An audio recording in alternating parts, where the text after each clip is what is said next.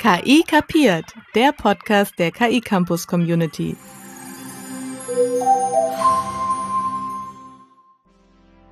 Herzlich willkommen zu einer weiteren Folge von KI kapiert, dem Podcast der KI Campus Community. Mein Name ist Stefan Göllner und ich moderiere den Podcast im Wechsel mit meinen Kolleginnen Cordula Torner, Katrin Reutzmann und Sophie Plötz.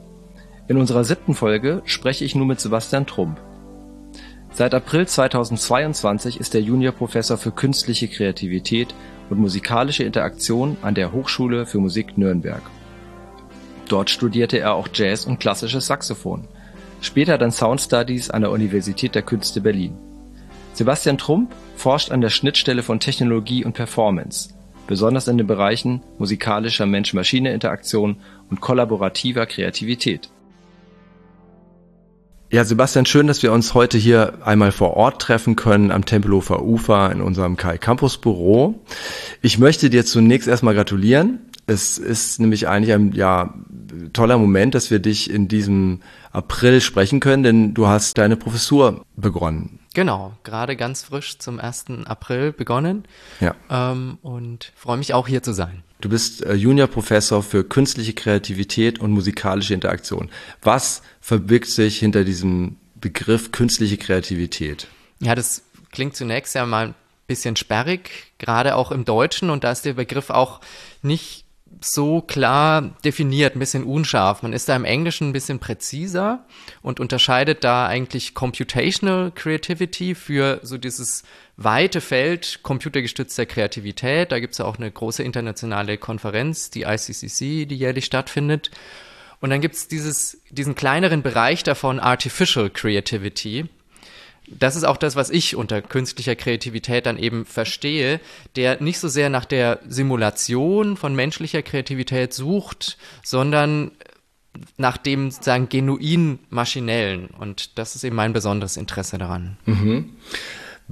Was bedeutet das jetzt praktisch? Also kannst du mal vielleicht ein Beispiel geben, damit wir uns das vorstellen können, wie sich die, die Kreativität einer Maschine äußert? Wo begegnet uns das schon? Was uns ganz oft begegnet, ähm, sind eben diese Simulationsansätze, ähm, wo es darum geht, bestimmte Stile zu lernen, ähm, zu imitieren, seien es jetzt Bach-Choräle oder Jazz-Soli oder solche Dinge.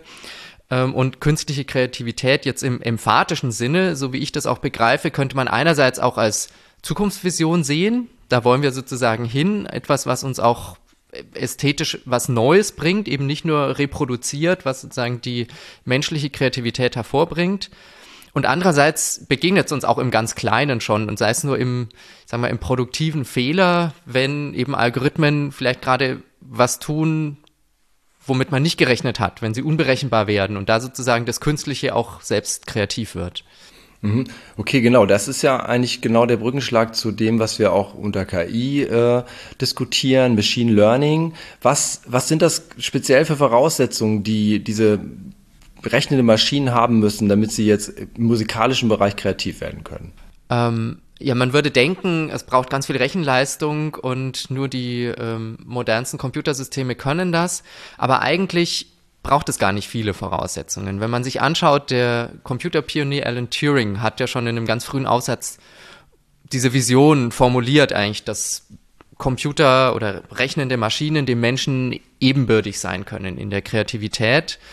Und was vielleicht ein bisschen problematisch ist jetzt im Hinblick auf künstliche Kreativität, ist dann sein Ansatz, den er beschrieben hat, wie man das messen kann, dieser berühmte Turing-Test. Kannst du kurz nochmal erklären für die Zuhörerinnen, was, was sich dahinter verbirgt, warum der so wichtig ist? Genau, was Turing beschrieben hat, war eben ein, ein Testszenario, in dem eine menschliche Person, ein Befrager, eine Befragerin, ähm, herausfinden soll, ob das Gegenüber ein Mensch oder eine Maschine ist, in so einer Art heute würde man sagen, in einer Chat-Konversation. Ähm, und dieser Test zielt ja letztlich auf die perfekte Simulation ab oder im Grunde sogar eben den menschlichen Befrager zu täuschen, dass er denkt, es sei ein Mensch, es ist aber eine Maschine. Ähm, während in der künstlichen Kreativität ja gerade interessant ist, dass das Maschinelle auch sichtbar wird und deutlich wird und dass es gar nicht versucht zu verschleiern, dass ähm, der Ursprung von so einem kreativen Artefakt eben eine Maschine ist. Ähm, aber man sieht eben daran prinzipiell, dass äh, schon Turing diese Idee hatte und eben auch einfachste algorithmische Systeme sie grundsätzlich auch ähm, hervorbringen könnten. Ähm, es gibt in äh, Großbritannien eine Kreativitätsforscherin, Margaret Bowden, die sich mit dieser Frage beschäftigt hat, was macht eigentlich Kreativität aus und dabei zwei ganz wesentliche Kriterien formuliert hat, eben Neuheit und Wert. Jetzt lässt sich Neuheit mit Computern ganz einfach erzeugen durch Zufall, Chaos, letztlich entsteht da die ganze Zeit was Neues. Die spannendere Frage ist aber, wie bewertet man das dann? Das ist ja im Grunde eine ästhetische Frage. Ähm, und da könnte man überlegen, welche, welche Maßstäbe legt man da jetzt an? Legt man da jetzt menschliche Maßstäbe an ähm, oder ist es vielleicht gerade auch etwas Fremdartiges, was vielleicht uns im ersten Moment seltsam erscheint, was gerade die künstliche Kreativität ausmachen könnte. Mhm. Also das heißt, äh, die Kreativität, äh, die, die Bewertung, äh, ob das jetzt kreativ ist, die liegt eben immer noch ganz stark bei uns, bei Menschen, beim, beim Rezipienten. Und was sich jetzt aber ändert, wenn ich das richtig verstehe, ist eben, dass es nicht mehr feste Prozeduren sind, die bis zu einem gewissen Grad äh, reproduziert werden können in so einer Abfrage, sondern dass da plötzlich was entsteht, was eine Eigendynamik kriegt. Das heißt, wo werden die Maschinen da gerade kreativer, als sie das vielleicht noch zu der Zeit waren, als Turing seinen Test ausformuliert hat? Sie werden flexibler, die Systeme werden auch hybrider in gewisser Hinsicht und verschiedene Mechanismen greifen ineinander, die letztlich zu mehr Unberechenbarkeit und auch mehr Überraschung führen können. Und letztlich ist ja das, was uns, ist es das, was uns dann kreativ erscheint. Eben Dinge, mit denen wir nicht gerechnet haben, die wir irgendwie positiv einschätzen und wahrnehmen und das dann eben als ein kreatives Produkt bezeichnen würden. Ja, jetzt würde ich gerne noch mal eine Frage stellen, die vielleicht auch manchen an der Stelle auf der Seele brennt, nämlich ähm, stellt uns das in Frage? Denn äh, der große Unterschied, den man ja doch immer noch glaube ich, macht zwischen Mensch und Maschine ist ja der, dass der Mensch eben kreativ sein kann, die Maschine eigentlich nicht. Geht uns da was verloren, wenn die Maschine kreativer wird? Ja, das trifft eigentlich einen ganz zentralen Punkt meiner Forschung, ähm, die, man könnte sagen, ähm, auf dem Konzept des Posthumanismus aufbaut, der eben äh, diese Bereiche, sozusagen Mensch, Maschine oder auch im Grunde noch größer gedacht, menschlich, nicht menschlich, gar nicht als vollständig voneinander getrennte Sphären sieht, sondern das Ganze eher in ganz starker Verflechtung miteinander. Ich habe da für mich dieses Konzept entwickelt, nannte das die musikalischen Cyborgs, ähm, also sozusagen eine Mischung aus Mensch und Maschine, ähm, aus der dann letztlich ähm, die kreativen Artefakte entstehen und wo man gar nicht mehr genau sagen kann, was ist jetzt eigentlich genau der menschliche Einfluss, was ist eigentlich der maschinelle Einfluss. Wir sind in unserem alltäglichen Handeln ja auch schon ganz stark durchdrungen durch digitale Technologien. Im Grunde könnte man sagen, wir agieren schon als Cyborgs und dann ist es ja klar, dass sich das auch auf unser musikalisches Handeln äh, übertragen lässt. Und ähm, insofern, äh, genau, ist für mich diese Frage eigentlich eine andere. Nicht, ähm, verlieren wir dadurch was, sondern wie können, wie, wie, lässt sich dieser Kollaborationsprozess besser gestalten? Wie kommt man mit Maschinen noch anders zusammen, anders in Kontakt, um eben gemeinsam zum Beispiel Musik zu machen? Ähm, weil eben man davon ausgehen kann, in unserem Schaffen steckt schon ganz viel Maschinelles, genauso wie in den Maschinen natürlich auch ganz viel Menschliches steckt. Okay, das ist doch äh, versöhnlich, sage ich mal. Vielleicht können wir noch ein bisschen äh, tiefer einsteigen in wirklich die Frage künstliche Kreativität in der Musik. Ist es jetzt etwas Neues, weil ja nun die ganze KI, Machine Learning Szene, das hat gerade unglaublich schnelle Entwicklung genommen, gerade in den letzten Jahren. Wie sieht das in der Musik aus? Springen die jetzt auf den Zug auf? Sind die Konzepte ähm, werden die jetzt praktisch erst neu entwickeln oder welche Vorreiter gibt es da schon? Im Prinzip hat das in der Musik ja eine ganz lange Tradition, wenn man an generative Systeme oder algorithmische Komposition denkt, um Vielleicht mal ein Beispiel zu nennen, der Komponist David Cope hat da ganz viel damit experimentiert. Einerseits ein Ansatz mit Stilkopien, andererseits aber auch ein sozusagen maschinelles alter Ego zu entwickeln und da eben wirklich in so einen Ko Kollaborationsprozess zu gehen. Ähm, und darin sind dann eben diese ko-kreativen Prozesse schon eigentlich sehr gut ausgeprägt gewesen und eben künstliche Kreativität auch ein Bestandteil davon. Kannst du das noch vielleicht an einem Beispiel, äh, wie hat er gearbeitet jetzt zum Beispiel nochmal deutlich machen? Ähm, beispielsweise ähm, einen, letztlich einen neuen Stil kreiert, indem er Algorithmen mit bestimmten, bestimmte Elemente hat erzeugen lassen und in den gemeinsamen Kompositionsprozess einerseits dieser neu entwickelten Elemente, die nicht was, was Bestehendes kopieren sollten, sondern eben wirklich neue, ähm, neue äh, Gestaltungs, neues Gestaltungsmaterial war, kombiniert hat mit ähm, eigenen Ideen dieses Material auch wieder kuratiert hat und sozusagen in dieser Gemengelage dann ein, eine menschlich-maschinelle Komposition entstanden ist. Und das ist eben schon einige Jahrzehnte zurückliegend, ähm, nicht unbedingt jetzt äh, mit aktuellsten Techniken wie Machine Learning oder Deep Learning Ansätzen entstanden, aber eben trotzdem schon etwas, was man äh, unter diesem Begriff künstlicher Kreativität durchaus fassen kann. Mhm. Ähm, ja, man merkt, damit man in dieser Form arbeiten kann, werden ja ganz neue Herausforderungen gestellt, auch an den Musiker. Ähm, wo siehst du hier die, die, die, neuen Anforderungen? Das hängt natürlich auch davon ab, wie tief man sozusagen einsteigen will. Ähm, als improvisierender Musiker der ich selber ja auch bin und mit solchen Systemen auch eben Musik praktisch umgehe, ähm, kann ich sie auch einfach benutzen als einen Musizierpartner ähm, und versuchen damit in eine musikalische Interaktion zu kommen, ohne jetzt die technischen Feinheiten dieses Systems, dieser Systeme zu kennen, sozusagen einfach als Blackbox wahrnehmen ähm, und damit interagieren. Ähm, wenn ich tiefer in so einen Kollaborationsprozess einsteigen will, dann kann man sich natürlich auch sozusagen den Blick unter die Motorhaube werfen und ähm, auch mit Programmierkenntnissen oder anderen Ansätzen eben versuchen, diese Systeme neu zu parametrisieren oder vielleicht sogar umzubauen, zu erweitern. Ähm, aber da gibt es sozusagen verschiedene Einstiegstiefen, die man als Musikerin oder Musiker nehmen könnte. Mhm.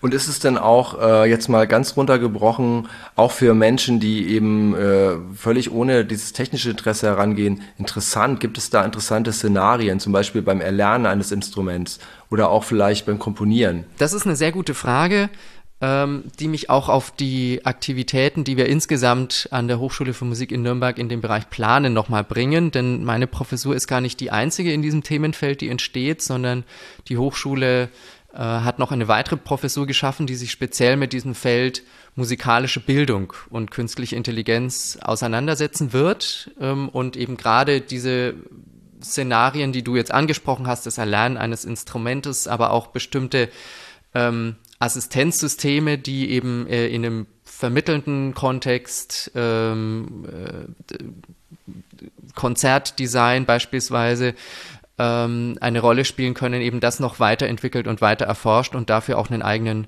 Studiengang schafft. Vielleicht kannst du einfach, damit es praktisch vorstellbar wird, nochmal sagen, was solche Anwendungsfälle sind. Das kann ein breites Feld sein. Was man sich vielleicht sehr gut vorstellen kann, ist der Bereich Inklusion äh, wo es darum geht, Menschen mit körperlichen Einschränkungen musikalische Teilhabe zu ermöglichen. Und gerade da können KI-Systeme auch eben Systeme der künstlichen Kreativität ähm, helfen, bestimmte Dinge ähm, zu erleichtern, sei es jetzt auf einer rein motorischen Ebene ähm, oder auch äh, im musikalischen Miteinander sozusagen nochmal einen, einen eigenen Beitrag leisten. Und das wird unter anderem ein Bereich sein, in dem äh, da weitere Forschung stattfinden soll. Ja, sehr interessant. Ähm, jetzt hast du das schon mehrfach erwähnt. Du bist selbst eben auch ausgebildeter Musiker, du bist Saxophonist, du hast dich mit improvisierter Musik beschäftigt und bringst daraus wahrscheinlich ja auch eine ganze Menge mit ein, was oder auch, sagen wir, eine Erwartung auch, was du von Musik erwartest oder was du auch in dieser Interaktionsbeziehung erwartest. Mhm. Welche Möglichkeiten ergeben sich für dich, wenn jetzt die KI zu einem musikalischen Partner oder Mitspieler wird? Das Interessante ist für mich dabei, wie sich der ich nenne es mal, der ästhetische Möglichkeitsraum erweitert sozusagen. Also, ähm, dass Dinge passieren, die so vielleicht mit einem menschlichen Musizierpartner nicht passieren würden oder die ich nicht erwarten würde.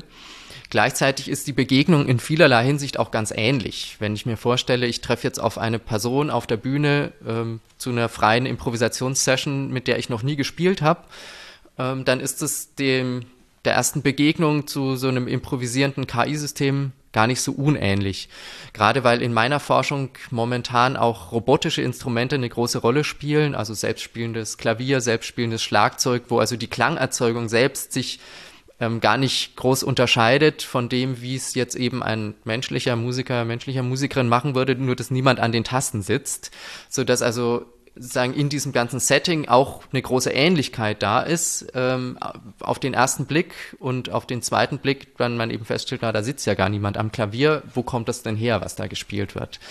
Ähm, und insofern ist es eine große Erreich Bereicherung, durchaus manchmal auch herausfordernd, weil so dieser, mal, dieser Kennenlernprozess, den man manchmal mit menschlichen Improvisationspartnern hat über die Zeit, sich mit den bisherigen KI-Systemen noch nicht so stark einstellt. Ähm, da ist es doch immer wieder mehr so ein Reset und man startet wieder neu, auch wenn man Parameter ändert oder Software abgedatet wurde. Ähm, aber man kann diese Prozesse schon miteinander vergleichen eigentlich. Mhm. Ja, und wenn ich jetzt mal so äh, nochmal mit dem Blick auf äh, dem, was man sich unter Jazz vorstellt, äh, schaue, dann ist das ja immer eigentlich ein Gruppenprozess. Das heißt, es ist selten, seltensten Fall eigentlich eine 1 zu 1 Interaktion.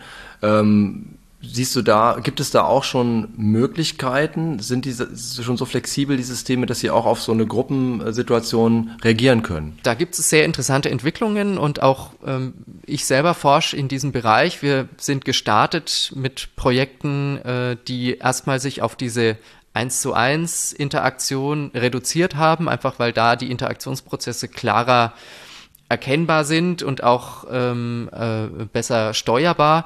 Aber das Ensemble zu erweitern, sowohl auf der maschinellen Seite als auch auf der menschlichen Seite mit verschiedenen Instrumenten, mit verschiedenen auch Rollen, bin ich gerade eher in einer solistischen Funktion, begleite ich gerade eher.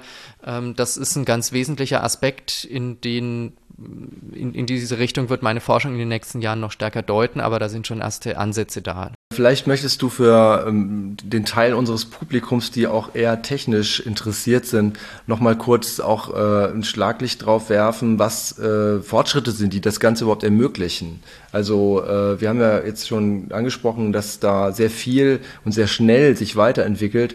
Welche dieser Entwicklungen würdest du sagen, haben jetzt einen besonders großen Einfluss in dem Bereich, wo du unterwegs bist? Das ist sehr interessant, weil man vielleicht annehmen würde, dass eben gerade diese ähm, auf jeden Fall sehr kreativ erscheinenden Deep Learning Ansätze, wie man sie jetzt beispielsweise in diesen großen Sprachmodellen wie GPT-3 von OpenAI und so sieht, ähm, dass dadurch nochmal ein viel größeres Potenzial entsteht. Ähm, mein Eindruck ist dabei aber, dass wenn man es sich mal genauer anschaut, ähm, das kreative Potenzial da manchmal gar nicht so groß ist, wie man es auf dem, wie, wie es einem im ersten Moment erscheint.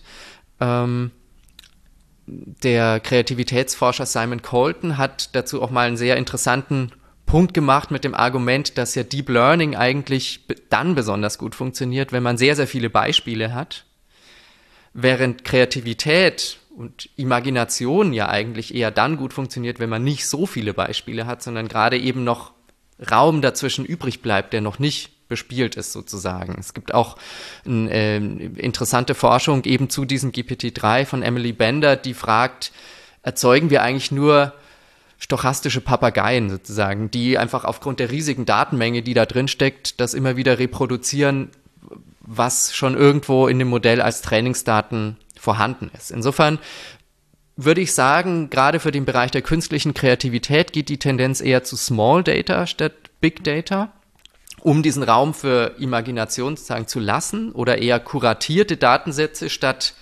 Big Data einfach alles reingeben.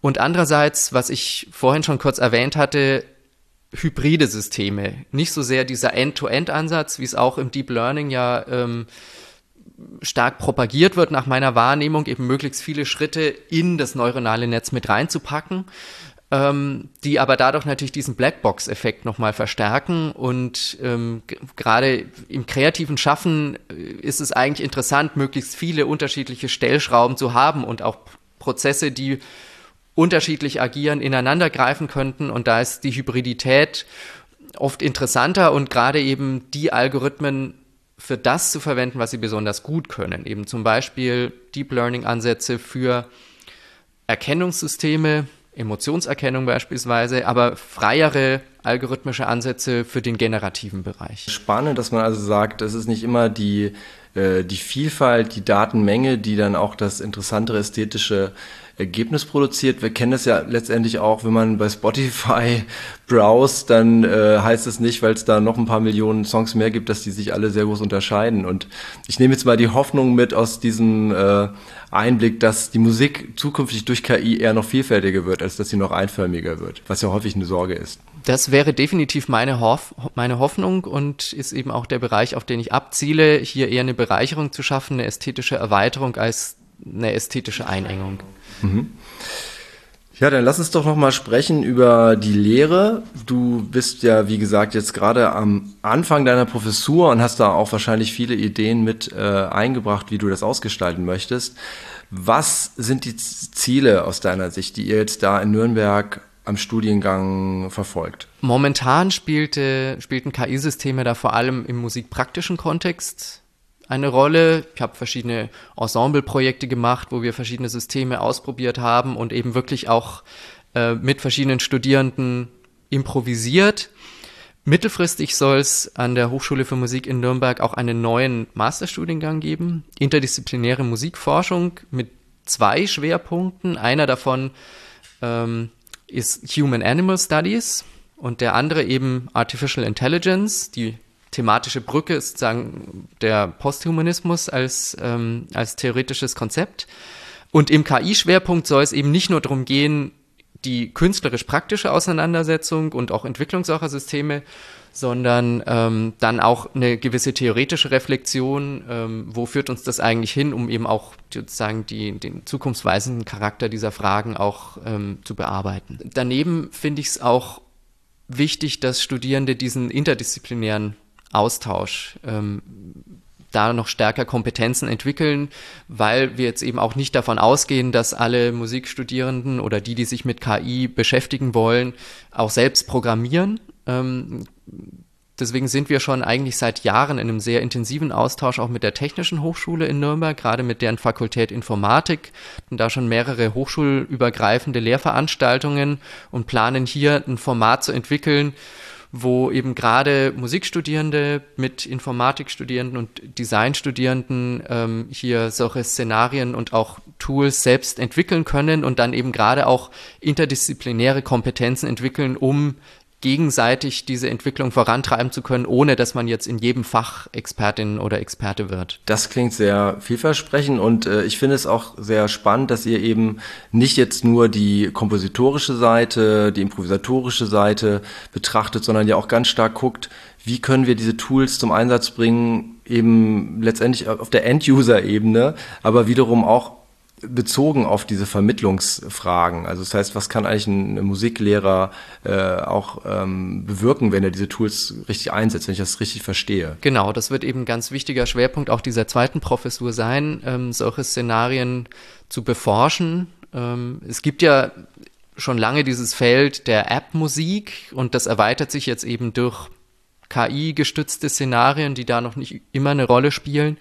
Äh, und das wird oder könnte sicherlich ein interessanter Anknüpfungspunkt sein, ähm, als eine Ebene dieser Musikvermittlung. Abschließend hätte ich noch so äh, ein paar Fragen, die vielleicht ein bisschen allgemeiner sind, äh, auch vielleicht nochmal erlauben, so ein kleines Resümee zu ziehen zu dem, was wir jetzt so alles angesprochen haben.